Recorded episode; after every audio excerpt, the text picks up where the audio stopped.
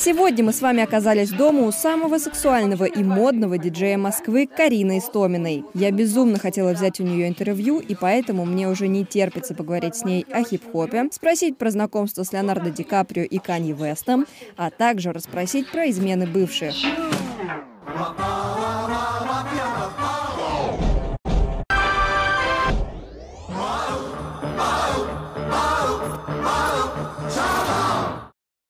Карина, Да. как дела? Хорошо. Ты только вчера вернулась с гастролей. А, так, подожди, сегодня какой день недели? Да, поза- позавчера вернулась. Позавчера. Да. Сколько городов объездила? Там съездила в Новосибирск, пое- потом поехала в Берлин, Ага. в Милане играла, потом э, съездила в Красноярск, потом отыграла еще куда там я съездила, еще, а еще потом в Лондон съездила. Ну, в общем, у меня вот так вот. Я то по России, ну, и, и то по Европе. И при этом ты выступала пять дней назад, по-моему, в Газгольдере. А, 27-го я там выступала Мгм. в Газе. И где круче всего было выступать? В Газе, слушай, в Газе был самый лучший сет, наверное, в моей жизни, потому что там было 1600 человек. Ты понимаешь, я просто стояла, и меня еще поставили парни в прайм-тайм, за что им огромное спасибо, на самом деле. Вот, но я так сильно волновалась, что я думала, что я посидею в этот момент, потому что я приехала из Лондона и поехала сразу играть в газ. Типа даже не, не спала. Вот. И я отыграла в Газе и поехала... Нет, вру. Я приехала из Берлина, отыграла в Газе и поехала в Лондон. И видишь, я все время путаюсь, потому что я уже запуталась сама, где я была. Но в, в Газгольдере было просто потрясающе. Было очень неудобно, потому что сзади меня стояло человек 50, и все такие, эй, Карина, кого, как дела? Я такая, ребята, я играю. Пожалуйста, можно я сейчас поиграю, мы поговорим. Вот. И у меня еще скача- э, скакали тонармы, вот эта штука. Потому что, А, блин. Ну да, потому что там типа все скачут. И Легалайс облил мне тайм-коды водой, потому что я, я выступала, потом он выступал, потом я еще доигрывала. Вот. Ну поэтому это было очень стрессово, но было офигенно. А почему тебя Газгольдер не возьмет под свое крыло? Ты не В знаешь? смысле, а как? Я не пишу биты, я не пишу музыку. А почему ты не пишешь биты, не пишешь музыку? почему ты не читаешь рэп? все должно быть постепенно. Но я, естественно, не буду врать и скажу, да, я об этом думала. И как бы я бы хотела прочитать рэп. Я бы записала бы, мы с моей лучшей подругой э, недавно записали в сторис дис на бывших. Она очень хорошо э, пишет па- па- панчлайны, вот. И, а я ей просто кидаю эти темы для развития, вот, и она как бы просто понесла всех моих бывших чуваков, это было очень смешно. И как бы у меня есть такая идея, и, в общем, мы ее разрабатываем. Она в разработке. Стою одиноко, кручу головой. Сегодня тусуюсь я только с рукой.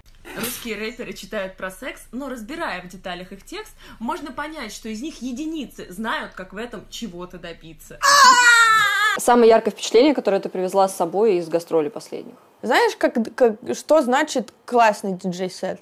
Это когда люди, а, вот, вот типа диджейка, да, и обычно, вот чего я ненавижу и прошу вот этого никогда не делать, а, девочки или там, ну, в основном девочки, они просто встают, блокируют вход, ну, и, и, ну, бл- блокируют танцпол, так сказать, и просто снимают. Они не танцуют, они не улыбаются, они просто тебя снимают. И я себя чувствую так паршиво в этот момент. Просто мне хочется, во-первых, их всех ударить, а во-вторых, ну, как бы ты себя чувствуешь цирковой мартышкой, это такое неприятное чувство, они так сосут энергию, это просто невозможно. Но как бы я потом после таких диджей-сетов выхожу, и мне просто хочется сдохнуть. Ну, правда, это очень неприятно. А классный диджей-сет — это когда вот все дэнсят, вот как бы все танцуют. Вот, а, несмотря на то, что как бы там у нас организационные моменты были в Краснодаре, вот откуда я только приехала, но это я потом расскажу. Был очень классный диджей-сет, все дэнсили, было супер классно, как бы всех, э, все были счастливы, все вышли потные, знаешь, там с сальными волосами, с потекшей косметикой, знаешь, как будто бы занимались сексом часов пять. И меня, вот это классно. Почему-то всегда связана музыка, особенно диджей-сеты, вот с какой-то либо наркота, либо алкоголь. Вот все на выступлениях там то, кто экстази глотает. Вот я слышу эти истории постоянно.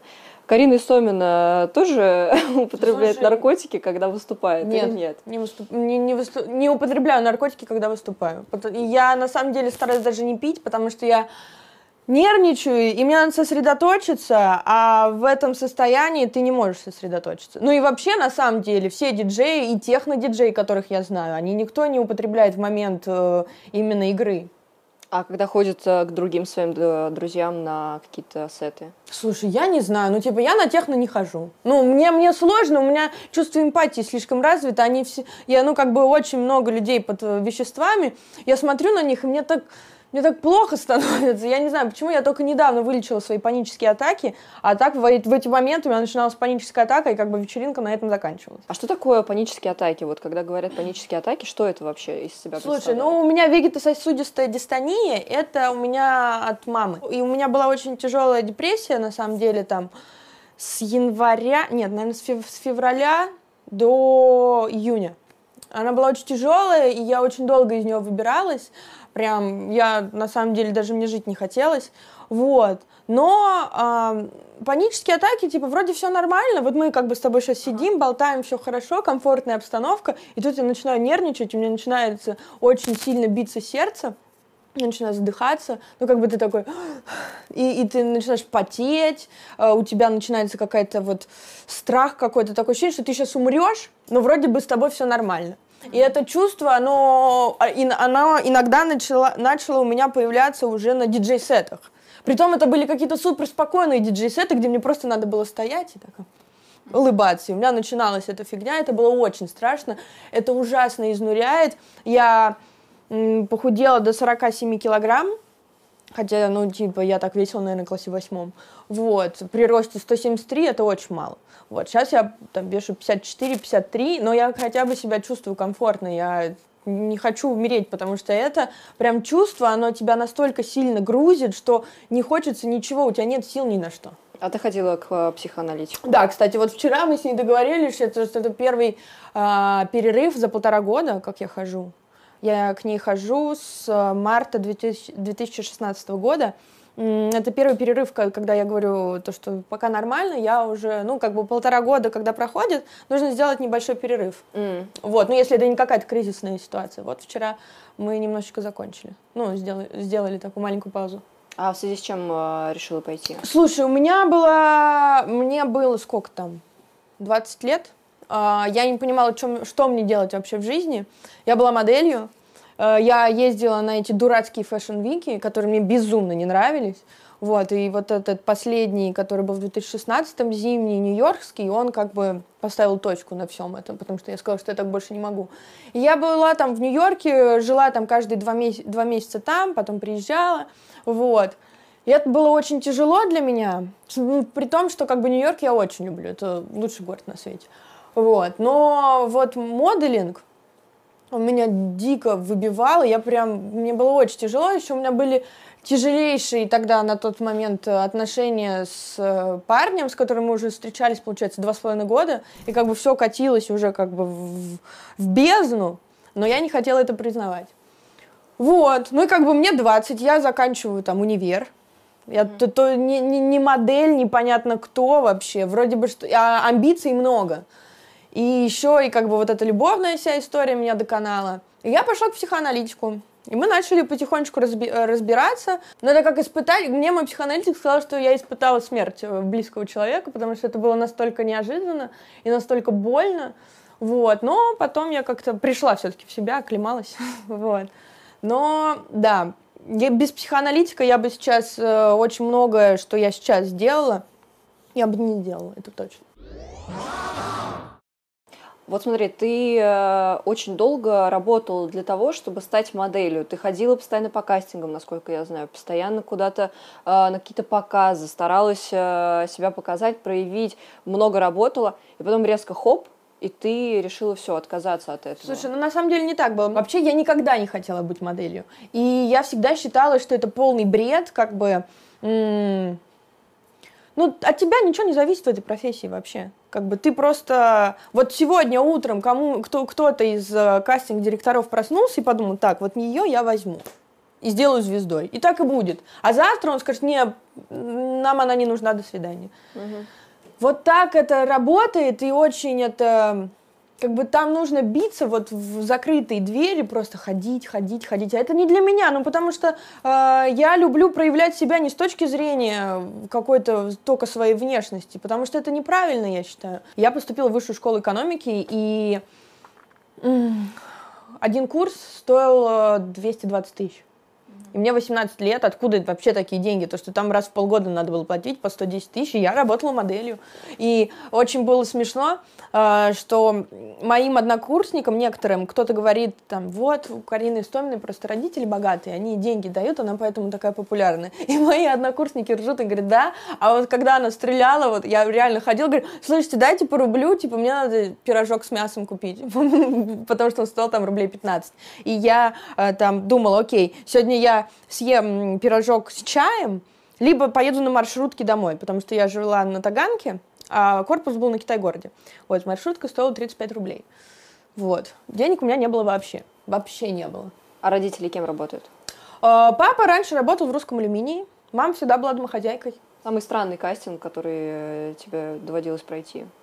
Ой, я не помню, если честно. Ну, как бы они все очень одинаковые и очень мерзкие. И... Типа, но самая адская съемка я была, э, была я помню, в Токио, потому что там они вообще очень как бы специфические, специфическая нация, которая очень любит face. И я туда приехала в 19 лет, хотя я выглядела лет на 15, и мне сказали, не, you're too much. Я работала очень плохо, э, потому что там очень хорошо работали 12-летние девочки, они делали свадебные каталоги.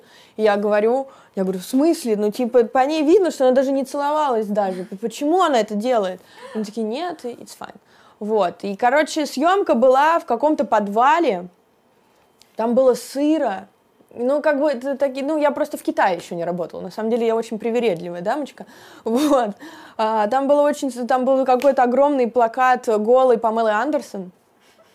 И нас очень странно одевали в какие-то, в какие-то вот парики, и в костюмы, ну, в латексные костюмы. Ну, в общем, это была какая-то полная жесть, и тогда я дико выбесилась и сказала, слушайте, я не буду здесь работать. Самое, что меня убило, когда я только начала готовиться к интервью, я увидела твою фотку, селфак с Терри Ричардсоном. А, ну на самом деле это... Это просто улет. Как это? Что это? Расскажи. Да, господи, э, у меня был э, очень классный букер в нью-йоркском агентстве, и у меня был тогда день рождения. Он знал то, что я очень люблю Терри Ричардсона. И он меня отправил к нему на кастинг. Для тех, кто не знает, Терри Ричардсон это, возможно, главный сейчас фотограф вообще во всем мире, который перефоткал, по-моему, всех звезд. И как только он их уже не фоткал, вот, Карина с ним сфоткалась. Ну да, ну и я пришла к нему на студию, я думала, то, что там будут опять его ассистенты или что-то такое. Потому что обычно так это происходит. А с какой то целью к нему пришла? На ну, просто на кастинг, типа, познакомиться. Uh-huh. Вот, и меня, ну, потому что меня туда букер отправил. Вот, и он вышел такой, е, привет, что, кого? Я такой, вау, я говорю, привет, я говорю, мне очень нравятся твои фотки. Он такой, спасибо, он меня пофоткал, а мы с ним сделали селфи, очень приятный 50-летний, по-моему, mm-hmm. мужчина. Мне очень понравилось то, что он супер easy going, ну, прям он такой э, приятный, такой э, адекватный. Я, мне просто очень не нравятся люди, которые знают то, что ты намного ниже их, и они этим пользуются. И мне кажется, это качество очень глупых людей. А вот когда как бы он там величайший фотограф, супер знаменитый, к нему пришла очередная моделька. И он с ней просто очень мило поболтал, как бы зарядил ее на весь день, и просто все обменялись хорошими эмоциями, и я пошла дальше. Вот смотри, ты человек с потрясающим чувством вкуса в музыке. Спасибо. Как ты могла сняться в клипе Сергея Лазарева. Да, это, э, слушай, это как бы была, кстати, тоже из-за Аванта, из-за агентства, потому что я, они говорят, ты идешь завтра сниматься в клипе Сергея Лазарева. Я такая, чего? Такая, серьезно? И как бы они такие, не, давай, это будет круто, это будет круто. И я, а сколько мне было-то, по-моему? Мне было 18, по-моему. Но я согласилась по дурости. Ну, как бы это реально очень смешно. И мне до сих пор продолжают скидывать это, на, когда на Муз-ТВ играет этот трек в самое сердце. И многим нравится, что для меня такая, вы что, серьезно? Самое сердце на поражение. Что же ты медлишь с этой мишенью? Вот, но да, это было интересно. И я там же играла роль боксерши. Mm-hmm я стерла себе так сильно ноги, что у меня вся стопа сошла кожи. О боже. Да, я потом ходить не могла. Нью-Йорк тебе принес кучу крутых знакомств. Тут видим э, обложку Джека да, с Канни Вестом. Это твой любимый, насколько я знаю, э, да. исполнитель. Да, я вот даже татуировку сделала Ways Don't Die. А... Это из последнего альбома. Песня. Офигеть. И насколько я знаю, ты каким-то образом вышла на его помощников сначала. А Нет, а под... там так. была другая история. Давай. У меня был роман э, с Натаниэлем Брауном. Натаниэль Браун это, во-первых, главный, ну, главный актер, который снимался в Enter the Void. Ну, вход или вы, в, да, вход в пустоту фильм Гаспара Наэ. Вот, и мы с ним познакомились в Нью-Йорке. А он в тот момент работал на Кане. Он был один из его продюсеров. Я, я познакомилась там а, с Илоном Рудбергом, который делал Иисус. А, с Хероном Престоном, и, э, который сейчас делает вот этот turtle, turtleneck стиль. Вот. Ну и вообще делает сейчас одежду. Тогда он еще одежду даже не делал. Он мне подарил свою вот эту кепку стиль. И я ее привезла домой, и мама ее увезла на дачу, потому что сказала, что бабушка в ней будет копать огород. Понимаешь? А сейчас как бы все модники за ней ходят. Э, познакомилась через общих знакомых с Набилем. Это тот, который снимает клипы Кендрику Ламару, э, этому Викенду Старбоя он снял. Вот. Тоже очень классный чувак, живет на этих, ну, на холмах. Вот. Классный у него дом. Господи, как ты с ними познакомилась вообще? Да, слушай, это Инстаграм, на самом деле, как бы ты типа такой, хей, хей, и они тебе отвечают. Как, как бы быть красивой и умной телкой иногда очень, очень полезно. Хотела бы я когда-нибудь это узнать. И дальше? Ну вот, и потом был уже кастинг э, Yeezy Season 3. Это была, это была причина, почему я закончила моделить, кстати. Вот это был как бы конец уже всего. Э, я пришла на кастинг, мне очень хотелось попасть. Это была презентация в Madison Square Garden э, альбома The Life of Pablo. Как бы было все настолько серьезно. Это, ну, для меня это было настолько серьезно, что я думала, что с ума сойду. Я пришла, там стоял Ян Коннор. Ян Коннор 150 метров, оказывается, и у него маленькая вот такая ножка. Там стоял еще Лил Яти, которого еще тогда никто не знал. И мы все шли на кастинг. Меня отобрали. Потом не примеряли шмотки. Кастинг, а, объясни всем, а, кастинг на что? На вот Yeezy Season 3, на, на одежду. На одежду. На вот. показ его одежды. Да, Кани, которая... да, и в этот момент как бы там была презентация одежды, презентация альбома. И меня взяли. А потом и, типа, Кани примерял вот это все. Ну, типа, естественно, я не стала с ним фотографироваться, но это как бы дурь. Но ты его первый раз тогда увидела вживую? Не, в первый раз я его видела, я шла по улице на Таймс-сквере 1 декабря 2014 года, и был день борьбы со СПИДом, я иду по Таймс-скверу, и там Кани выступает, бесплатный концерт. Я такая, уху. Так, и тут он э, совсем близко к тебе, получается. Ну да. Нет, он просто такой, типа, так, вот это убрать, так, вот эту, вот эту кофту сюда, вот так, вот эту одежду, э, там, какую-нибудь обувь надела, все, пошла. Все, угу. там и, и другие люди уже фотографировали меня. Не он же, он там как бы мельком проходил, как, но он меня трогал. Все, главное, это главное. Вот, а потом он меня снял с показа. Потому что он решил, что... Ну, он снял всех, кто белые и худые. Как бы он взял только э, межрасовых моделей и э, э, чернокожих моделей. О боже, это же в какой-то мере тоже расизм. Ну, расизм наоборот, да. Да. Кошмар. Да, и это мне сказали прямо, ну, 11 февраля, по-моему, был. Да, 11 февраля был э, показ. Это был первый показ на Fashion Week, и мне сказали 10 -го. Прям вечером. Вот, и это, и я такая, да, и все. И ты решила, хватит. Ну, я просто поняла то, что как бы тут ну, это уже не имеет смысла. Какие еще есть самые необычные знакомства у тебя? Я прочитала твою фразу, я пришла со знакомой в клуб, и ее увел Леонардо Ди Каприо. А, да, была такая а я история. стояла в платье на, на каблуках и думала, какого черта мужчина в кепочке забрал э, мою спутницу. Потом поняла, что это э, Леонардо Ди Каприо, и тут же на меня упала Пэрис Хилтон, отдавила мне ногу. Да, это такая была, да. А, еще была очень... Ну, короче, есть пару историй. Когда ты в Нью-Йорке тусуешься с моделями, это как бы... Все переспали с Леонардо Ди Каприо, это считается дурным стоном с ним спать. Еще с Джардом Лето. Как бы, ну, переспала ты Джар... Окей, как бы. Э, он ходит все время там э, со своим друганом этим, Брэдли Купером. Вот. И они, как бы, они все время ходят в up and down. Ну, у них там, естественно, отдельный стол. А это была какая-то закрытая вечеринка, чего-то там, презентация каких-то духов и, и так далее. Ну, неважно. Я просто стояла с девчонкой, с подружкой, полячкой, и он к ней подходит, ну, как бы все поняли, что это Леонардо Ди Каприо. Я такая, ну, окей, Леонардо Ди Каприо. Он пришел, ее увел, я такая, Лео, я же с ней пришла. Вот. А, да, и потом что-то я, я уже стою злая, пью шампанское, меня грохает за Парис Хилтон. Да, но самая смешная была история, это, конечно, когда я пришла на День Благодарения в, какой-то, в какую-то квартиру, ну, в Трамп Тауэр, где-то, ну, на какой-то там 20-30 этаж, и мы там все ужинаем, и сидит, а это как бы были друзья моей подруги, и сидит э, чувак, очень симпатичный, все сидит и картами, и картами играет, и такой мне показывает всякие фокусы, и то, и все. Я думаю, блин, и я уже начала такая, ничего себе, какие у тебя тут фокусы интересные. Я говорю, вот, а давно ты учился? Он такой, ну, я так балуюсь чуть-чуть, уже пару лет, пару лет, потом мне он уходит, и мне подруга говорит, ну ты дура, да? Я говорю, почему? Она говорит, это Дэвид Блейн. Я такая, ну ладно. Но фокус и правда классный, он реально очень а, круто это делает. А, когда Esquire сделал правила жизни Натальи Водяновой, она рассказывала про свою эту жизнь, когда она была моделью, угу. и, э, ну, видимо, ей там задали вопрос по поводу случайного секса, на что она сказала, что это случалось один раз с ней в жизни, а угу. не дважды, и один раз она просто заржала и убежала. Да, это я читала. А, у тебя были такие ситуации в жизни? Ну, а при чем тут моделинг и случайный секс? У обычных людей случайного секса не бывает? Я не знаю, ты расскажи.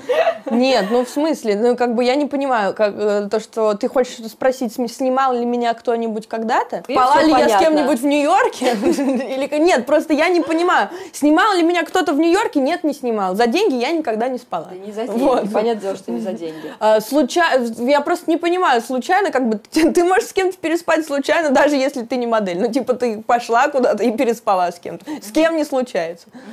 Вот, это я, я как бы говорю не только про себя, в общем, то, что это никак не, не граничит с профессией, это нормально, что люди занимаются сексом. Вообще людям надо больше заниматься сексом, они бы добрее стали тогда. Тебя сейчас все смотрят и понимают, что ты очень-очень-очень красивая девочка. И так зависла. Что? А, ты разбивала когда-нибудь сердца? Мальчик. Слушай, на самом деле, вот ты говоришь, что я очень-очень красивая девушка. Я, э, ну, вообще никогда себя не ощущала красивой. И я, как бы, мне это взрослые всегда говорили и в детстве, ну, и мне всегда говорили, что я красивая. Но внутреннее ощущение красоты я очень редко когда испытывала. Вот сейчас, как бы, я на, на, на таком стабильном уровне вышла, что я понимаю то, что да, я привлекательна. Но еще это очень много зависит от моей энергетики. Но по поводу сердец, а, мне очень сильно разбивали сердца. Вот, вот, вот так разбивать сердце, это прям вот зверски нужно поступить, два раза. Вот. И, а я никому, мне кажется, если честно, мне даже не кажется, что в меня кто-то когда-то очень сильно был влюблен. Угу.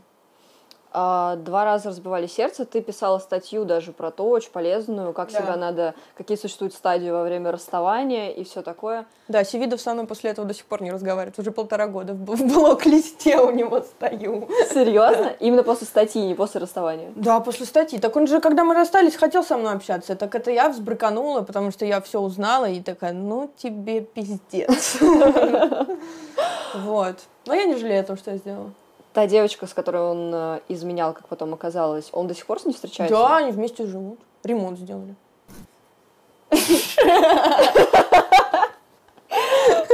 Очень интересно, как В театре вместе играют, ты чё? Я читала, что ты сожгла вещи во дворе своего да, дома. Да, это было смешно. Это правда? Да, это было очень смешно. Это когда я узнала, это был на день рождения Антона, по-моему, в прошлом году, когда он выложил фотографии, где они отмечают вместе день рождения а, в Нурбаре, и как э, они все там обнимаются, все друг друга любят, и как бы как будто бы неделю назад, как бы как мы расстались, да, меня, меня никогда не было. Но я выбесилась, собрала все шмотки и сожгла их. И как э, соседи там не ругались на тебя? Да нет. Они такие, ну, кто-то проходил, я говорю, жгу вещи бывшего парня. Они такие, у меня еще депрессивная, депрессивный тип личности меня всегда туда тянет. Видите, у меня, у меня начинается вот это, я это называю это как такая немножечко тьма, потому что меня это начинает так обволакивать, я не могу из этого вылезти вообще. Это очень тяжело эмоционально. Я, ну, как бы хочется на стенку лезть от того, насколько тебе плохо, но ты не можешь как бы объяснить причину этого. А можно вот. сказать, что ты из-за этого музыкой так э, Да, да, активно? так это у меня, у меня же проблемы с музыкантами все время. Что меня туда тянет-то? Потому что как бы они меня очень хорошо понимают, и я с ними, как бы, я же очень долго там с ними, со всеми разговариваю, со всеми молодыми людьми. У меня было, была, почему так больно было всегда отрывать их. Они были настолько глубоко в сердце, я их так сильно любила, просто безумно. Мне всегда говорили, нельзя любить так. Ну, как бы это вообще ненормально. Как бы оно, это больная любовь. Вот. Но музыканты это не те люди, с которыми не стоит связывать свою жизнь. это правда. Вот. Потому что ненадежные? Ну, они очень сильно себя любят. Они не любят тебя, они любят твою любовь к нему. Угу. Вот. И это всегда очень всегда печально заканчивается. Сколько ты, кстати, отходила от разрыва в итоге получилось? Ой, да на самом деле, как бы полгода, потом уже появился второй. И там я уже такая, там прям вообще был хардкор. А второй неизвестный? Не, Никита Забелин. Привет, Никита. А, а там-то что? Если тут хардкор, я читала эту статью, я рыдала просто, когда ты описывала это У все. Никиты была я и еще одна девчонка, и он с ним с нами параллельно встречался, еще какие-то были девушки. Ну, там был очень много женщин, об этом я узнала потом, потому что я человек, который не э, шерстит Facebook. Ну, типа, я не смотрю чужие телефоны, это для меня как бы табу, так нельзя делать. Вот, а потом... Но, оказывается, надо. Оказывается, надо, понимаешь? Я никогда этого не делала, оказывается, надо там смотреть, какой лайк, кто куда поставил, там вот этот как бы, сна... вот этих надо включать сталкеров. А я этого никогда не делаю, потому что я себя берегу, мне как бы страшно, я начинаю переживать, там додумывать. Вот. Но Никита нормально так надо мной поиздевался. Прям ужасно, на самом деле. Я прям, прям, о, никогда в жизни больше. А еще был Виджей Чак. Да, но это было, когда мне было 17-16 лет. Да, 16 лет. И вы до сих пор с ним дружите? Да, он мой друган, вот, мы с ним хорошо дружим. Последнее по личной жизни тебе приписывают роман в интернете, я не знаю, насколько это правда, с топ-менеджером Лукойла. Серьезно? А кто это? Топ-менеджер Лукойла Валентин Иванов, пожалуйста. Серьезно? Да. Ему 55 лет. Почему я здесь живу тогда? Окей. Все, мы подошли к теме про музло, последняя наша часть. О, наконец-то. А то личная жизнь, как бы мне они мне позвонят потом да. и будут около моего, около моей двери, это, костры разжигать ненависти. Посмотри, когда я думаю о музыке, мне кажется, что мы поколение все равно соцсетей. И вот как ты сама думаешь, какое влияние именно соцсети оказали на тех же даже твоих любимых хип-хоп исполнителей? Да, огромное. Слушай, смотри, во-первых, сейчас эра интернет вот этих мем-рэперов которые выпускают свои треки на SoundCloud, и они взрывают, понимаешь? Это э, артисты, которые не принадлежат никаким лейблам, ни, ни, никому, они сами по себе, вон, 17-летние, 18-летние дети, и их начинают узнавать все, понимаешь? А по поводу соцсетей, ну, как бы, Слушай, тут нужно разграничить. Например, у Кани Уэста нету никаких соцсетей. Он, по-моему, даже свой твиттер удалил. Кстати, какие у тебя главные открытия именно вот русские крутые хип-хоп исполнители? Кто это? Слушай, мне нравится фараон. Эй, это все дико, например. Эй, мы курим дико, например. Эй, мы виснем дико, например. Ты не сумел, эй, дико отымел. Ну, как бы я считаю, что это классная музыка. И она как бы со своим вайбом, э, который мне близок. Вот, поэтому я всячески как бы всегда говорю, поддерживаю, что да, Фара классный. Вот, а мне Тифес нравится, но он с Газгольдером. А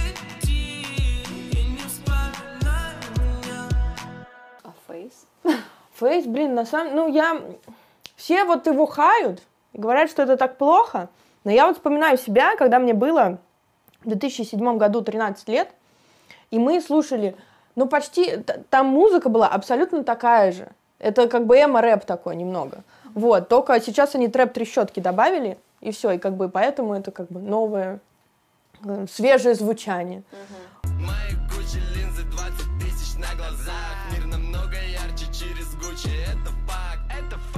Так, ну хотя на самом деле нифига, но не свежие. Вот, и были такие же тексты. Это знаешь, вот эти вот хиты втихаря. Ты не можешь послушать этот трек при маме, и тебе это нравится. И я также слушала черную экономику, рыночные отношения, где тоже была такая похабщина адская. На самом деле ничего нового, вот и, и все так ругаются, я не понимаю. Это совершенно нормально. Это совершенно нормально для подростков. Как бы ты вообще описала вот сейчас а, тексты именно, которые есть в рэп и хип-хоп музыке? Неважно, нашей, мировой. То есть вот э, мое ощущение, что там либо сделано для звучания, либо описано... То есть раньше, допустим, мне кажется, был такой, знаешь, устой. Мы по, э, читаем рэп про перестрелки и, да, и про гетто. Вот что сейчас? О чем сейчас они читают? Или они делают просто для звучания? Да, они на самом деле э, читают про все то же самое. Там у всех вот это деньги, у всех э, телки, сучки. Ничего не меняется. Ничего не меняется. Но как бы оно вариациями, оно об, а, обретает немного другую форму. Например, если это эмо-рэп какой-нибудь или клауд, да, то там все про гробы какие-нибудь, про могилы, вот э, там push me to the edge, all my friends are dead и так далее. А вот последний альбом, например, взять Кендрика, э, Канье, ну, слушай, там вообще другое, я сейчас вообще это не рассматриваю. Ну, как бы у Кендрика вообще политический альбом очень.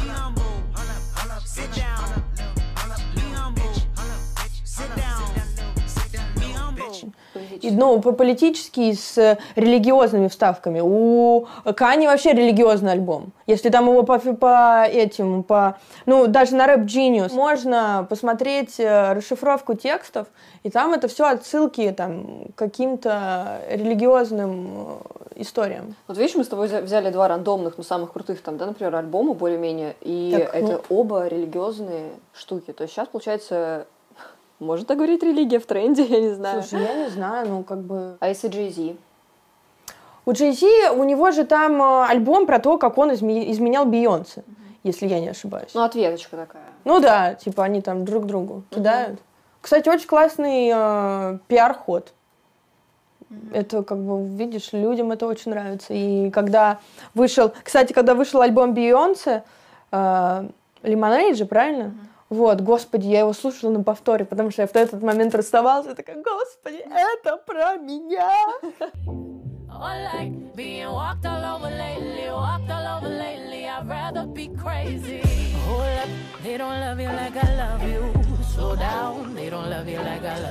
Давай назовем пять, можно больше, твоих э, открытий за последний, за последний год музыкальных.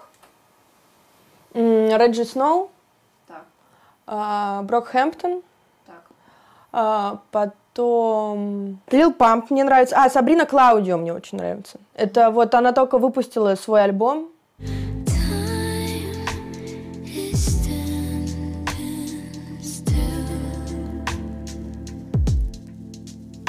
Вот, очень хороший. И Кхалит мне нравится тоже.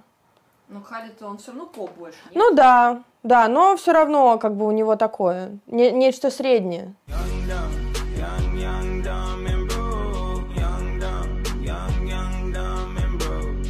Между поп-музыкой и хип-хоп-музыкой.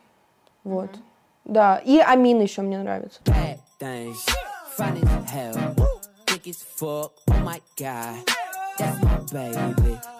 А ты, кстати, была недавно на концерте на каком-то крутом. На фьючере И была. в итоге разочаровалась. Да, очень плохо было. Почему? Ну, потому что они выступают под плюс. Ну, как бы они даже не, не, не стараются. Как бы я была на выступлении Кендрика, это было очень круто. У него свои, свои живые музыканты. А какое это было конкретное выступление? О, у Кендрика? Да. Э, это был Global Citizen, это был фестиваль в Нью-Йорке в прошлом году.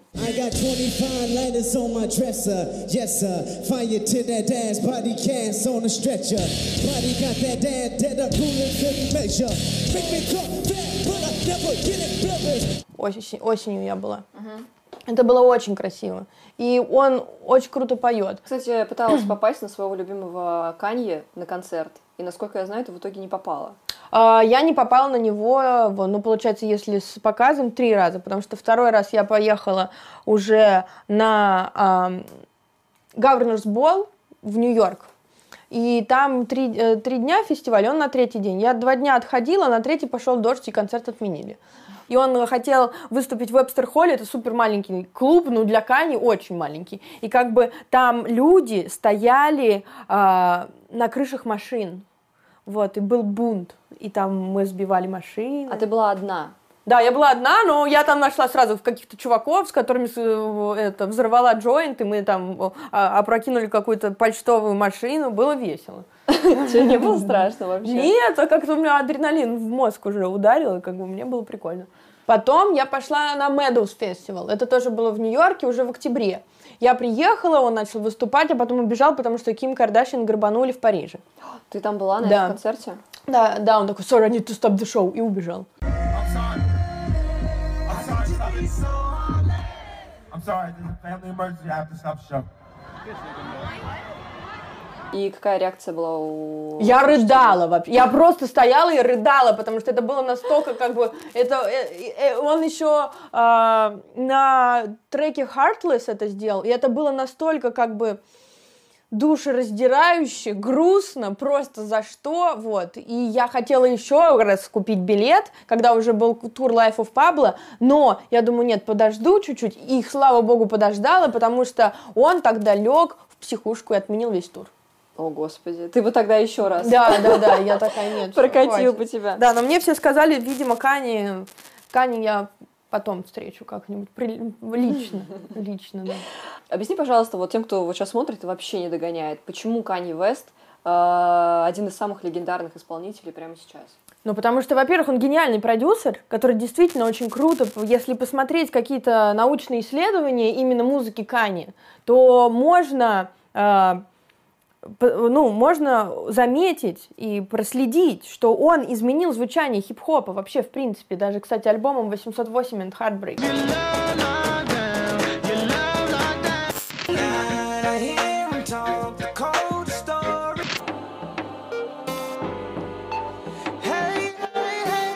В этот момент в один день вышел альбом этот, и вышел альбом у 50 Cent. И все говорили, что это огромная ошибка, потому что тогда 50 Cent был просто как бы гангстер-рэп, он был на высоте, но, как бы, да, он тогда собрал больше. Но, как бы, где сейчас 50 Cent и где Kanye West? Потому что Kanye все изменил, он э, изменил э, звучание, как бы, там досконально вообще. Вот. Ну и тем более это attitude. Он как бы как, как он себя ведет, это эпатажная, эп- эпатажная личность, которая все время говорит, что он гений. Но если, а если серьезно прочитать какие-то его интервью, то там очень много умных вещей он У говорит. тебя есть объяснение тому, почему хип-хоп и рэп сейчас э, главная музыка в мире? Я тоже об этом ду- думала очень много, но мне кажется, все циклично. Помнишь, а, в 2007 году был очень, ну вот в, в то- в тот период была очень альтернативная музыка была Да, очень да, развита. да. Потом начала инди. Сейчас Да. хип-хоп, но мне кажется, это даже с социальной точки зрения а, связано с как бы с тем, а, с тем положением в обществе, где мы сейчас находимся. Вот, поэтому, не знаю, подростки любят. э, Мне кажется, всем очень хочется расслабиться и очень э, не хочется грузиться. Потому что, помнишь, та музыка была всегда очень де- депрессивная. И она была какая-то очень э, именно... Ну, даже вспомнить треки Linkin Park, например. Вот. А сейчас э, всем... э, Помнишь, была эра, когда там все с- све- свэговали, да? Все там в, золоте, в, в- в каком-то, это, знаешь, какой-то rich and beautiful вернулся обратно. А сейчас, э, мне кажется, всем не хочется напрягаться. Вот, все очень сильно устали от всего, что на- сейчас происходит в стране, в мире, ну, как бы и, и там у них на Западе, и сейчас у нас. Поэтому все как бы э, в музыке пытаются найти выход э, из этой ситуации. mmhmm. Почему Кендрик сейчас один из главных исполнителей на сцене? Ну, потому что, во-первых, у него очень сильные тексты, у него очень сильный продакшн, и у него очень сильные, у него очень сильная музыка. Даже... Ну, а, а раньше такого же не было. То есть Кендрик, мне кажется, взорвал вот именно этим альбомом новым. Нет? а как же Pimp the Butterfly? Ты что? Ну, И, и нет, он со второго альбома на самом деле взорвал. Потому что Pimp the Butterfly, нап- например, он больше... э, Там было много джазовых э, отклонений, ну, как бы направлений. Отклонений, правильное слово. Вот, и там именно мне он музыкально понравился очень. Здесь э, очень сильные тексты.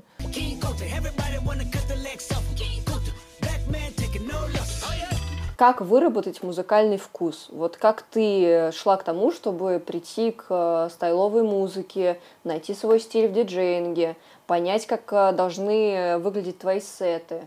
Вот как выработать музыкальный вкус? Не знаю, мне кажется, музыкальный вкус это что-то врожденное. Как бы у Андрея Никитина, я помню, был- была какая-то рецензия на какой-то альбом. Он говорит, слушайте, на самом деле не важно, что мы здесь говорим, и вообще на самом деле все не важно, что мы здесь говорим, и все, что я сказала. А главное, что нравится музыка или не нравится. Ну, ну и, естественно, изучать музыку. Я очень много смотрела фильмов документальных, и там и про джаз, и про блюз, и про рок-музыку, и про... э, читала книжки про лейблы. Это очень помогает э, как бы видеть отсылки, понимаешь? Музыканты, ну вообще творцы, они отсылаются к чему-то.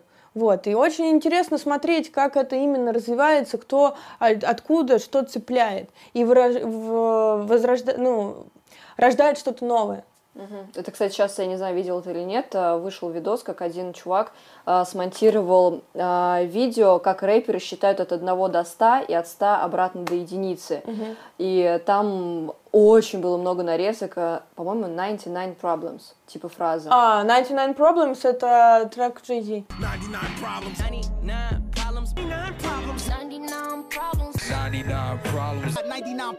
Первый э, там трек, который по- попал на э, в, в ротацию, ну, хип-хоп трек, который попал в ротацию, это был Sugar Hill Gang, э, вот, Rapper, Rapper's Delight. Вот, но это все равно еще тогда была эпоха диска. Это был, по-моему, 70 77 или 75 год.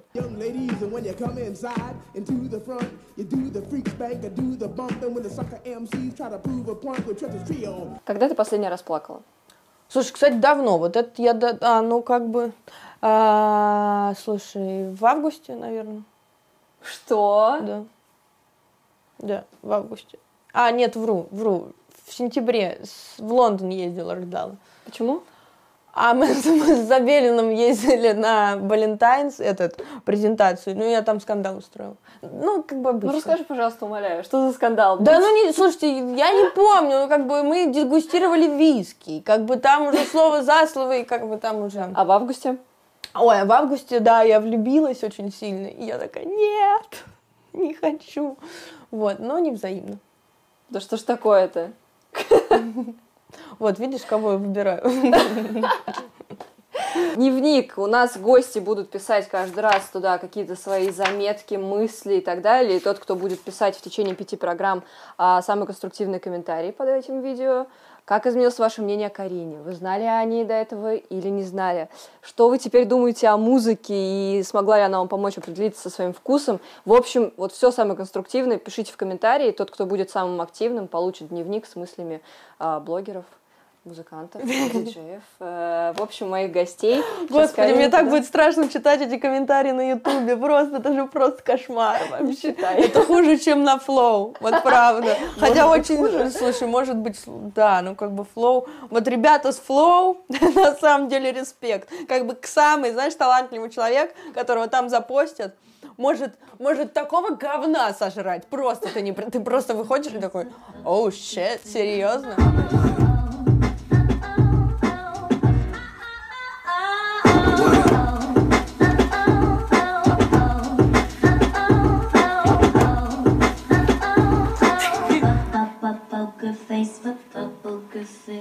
документ. Добрый вечер. О, документ, давай посмотрим, что за документ отправили. А, я же говорила! Блин, нафига!